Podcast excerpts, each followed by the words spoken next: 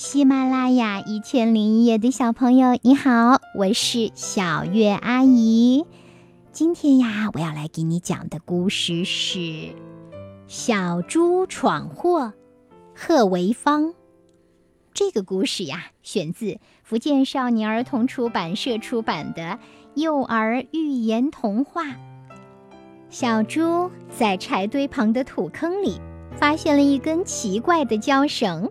绳子绷得紧紧的，两端都看不到头。小猪很好奇，为了看个究竟，他找来一把大剪刀，咔嚓一声把绳子剪断了。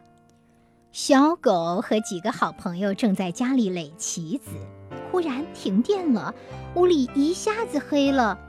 小狗说：“咦，怎么停电了？”它要去找蜡烛。随手把手里的棋子往桌面上一扔，扔掉的棋子正砸在一摞棋子上，哗啦，棋子倒了。有一颗棋子竟然蹦起来，正好敲在小鹿的门牙上。哎呦！小鹿捂着腮帮子躲闪，把小狗撞了一下。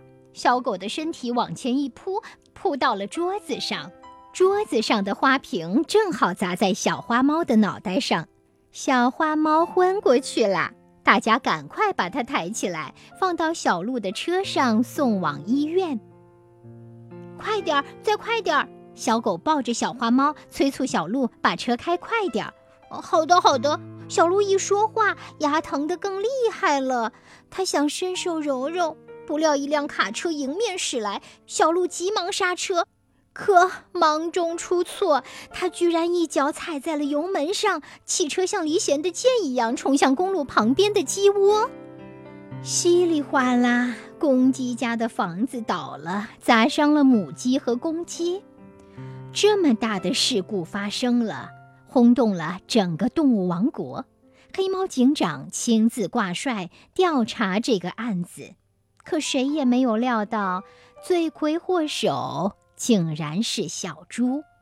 当黑猫警长赶到小猪家的时候，他还在研究那节绳子被他剪断的电线呢。